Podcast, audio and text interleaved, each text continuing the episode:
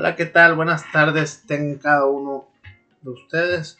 Me presento, mi nombre es Marco César Félix Castro, soy alumno de la Universidad IEXPRO y este día, este día daremos un podcast en el cual hablaremos sobre un tema muy importante que nos acontece día con día en lo que es nuestras instituciones estudiantiles, la cual es cómo evaluar el aprendizaje escolar hacia un proceso de mejora educativa. Bueno, eh, primero que nada, debemos de saber qué es lo que es la evaluación. Bueno, la evaluación puede entenderse como un examen, como un, un proceso en el que el docente eh, puede calificar los conocimientos y las actitudes y rendimientos de los alumnos. Pero en realidad eso es la evaluación, es lo que busca. Pues sí, pero realmente es el método adecuado. Bueno, hablaremos todo esto durante nuestro podcast, en el cual pues les recomiendo que no se lo pierdan, ya que estará bastante interesante en esta temática. Vamos a abordar lo que es los planteamientos actuales a nivel curricular sobre la evaluación del aprendizaje. Bueno, estos planteamientos nos dicen que la evaluación es una oportunidad de aprender, de mejorar y aspirar a lograr el aprendizaje. Eh, todos estos aprendizajes eh, ya, ya estos nos permiten obtener información valiosa para así poder emitir juicios y valorar, valorar una toma de decisiones. Esto es lo que nos dicen los planteamientos actuales que sobre la evaluación, ya que eh, logrando esto eh, se, se logra una mejora del aprendizaje dentro de los alumnos, identificando lo que es las fortalezas y debilidades de cada uno de ellos y pues así poder avanzar hacia una mejor evaluación. Bueno, también pues es importante que hablemos sobre otro tema que considero bastante eh, interesante, el cual es el papel de los alumnos y docente en un nuevo proceso de evaluación. ¿Cuál es el papel de los alumnos y cuál es el papel del docente?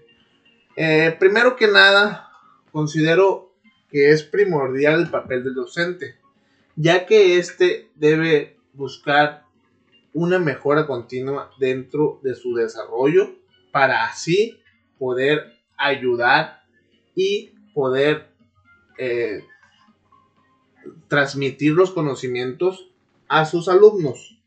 En este tiene que ver el alumno motivación, debe de ser el docente equitativo, tiene que tener valores, tiene que ayudar al alumno a poder eh, adquirir estos conocimientos.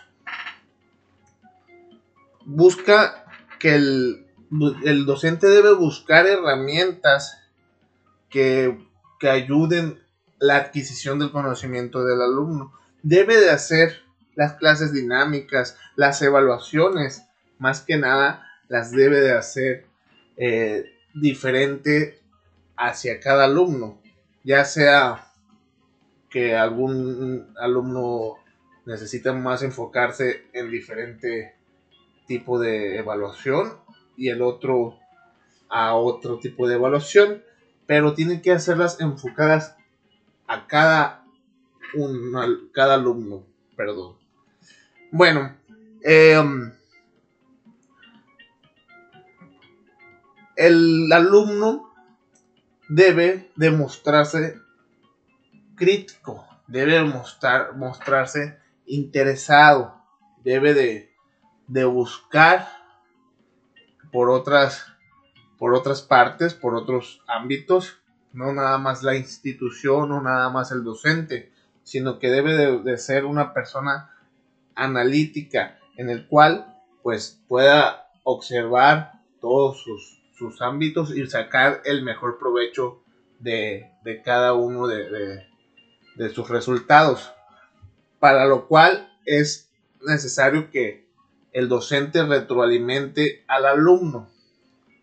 Entonces, de esta retroalimentación, perdón, vamos a sacar lo mejor para el alumno, del cual el alumno va, va a saber lo que son sus fortalezas y necesidades y poder ahí el alumno partir incluso, no nada más es de ayuda para el docente, la evaluación, sino que también ayuda al alumno.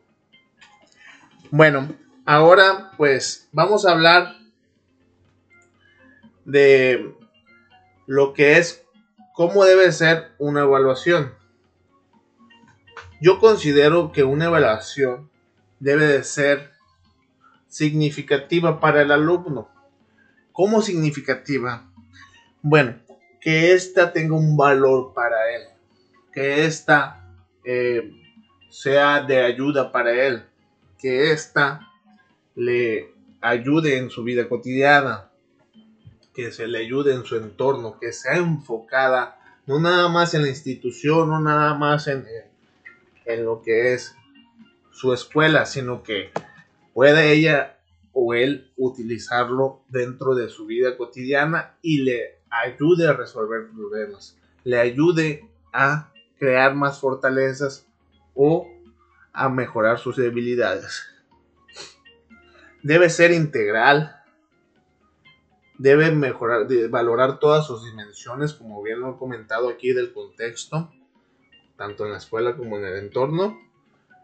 Eh, debe ser diversa, no es nada más hacer el mismo tipo de evaluación, sino que debemos buscar formas de evaluar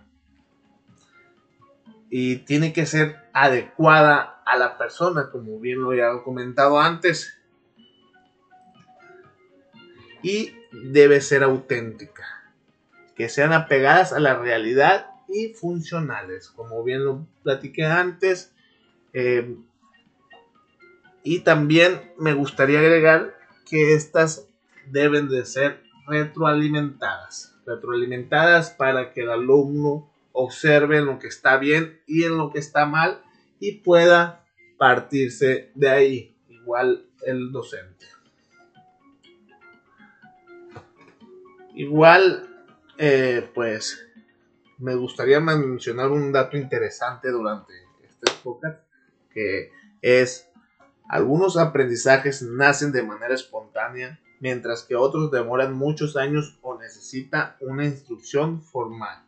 Hay que tener en cuenta esto, ya que, pues, algunos aprendizajes salen de manera espontánea, como bien nos comentan en este comentario que nos llegó de las redes sociales, y otras, pues, surgen de manera natural y otras tienen que ser aprendidas durante a lo largo de su vida, ya que algunas surgen de manera natural como lo que es el habla en los alumnos, en los niños, y otras tienen que ser dirigidas con mayor dificultad como lo que son las matemáticas, la suma, la resta, la multiplicación, la división. Ya ven que a veces se nos complica un poco aprenderlas. Entonces, pues a esto nos referimos con este comentario.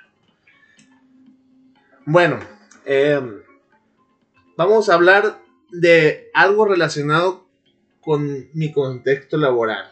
Algo que me pasó un día. Se los voy a contar en, una anécdota.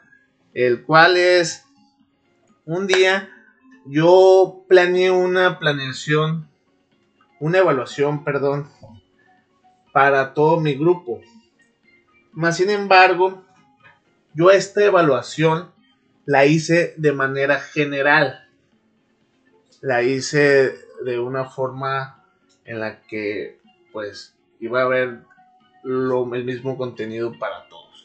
Ya que a lo largo del ciclo escolar eso es lo que habíamos visto en nuestra clase, en nuestras sesiones.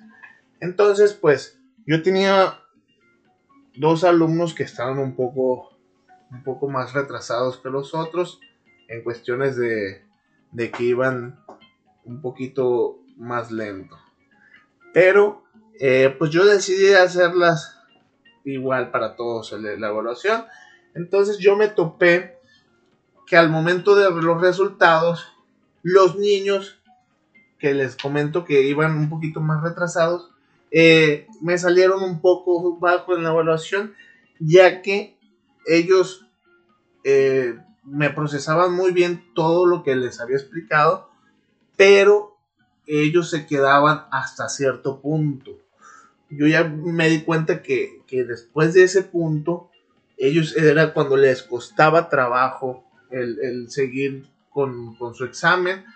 Y ahí me di cuenta que ocupaba retroalimentar esas, esas sesiones, esas clases dentro de ellos. Eh, y pues a partir de ahí, pues dejé de ser un poco igual nuestras, nuestras evaluaciones y hice un cambio durante ese proceso para darle la, ayuda a ellos y retroalimentarlos y, poder seguir eh, avanzando y en, durante el proceso del ciclo pues seguimos avanzando y logramos eh, llegar a que los alumnos estuvieran a la misma capacidad y al mismo aprendizaje. Entonces, todo esto nos ayudó, lo cual, pues ya a partir de ahí empecé a hacer lo que es mis evaluaciones de manera un poco más personalizada para cada uno de mis alumnos.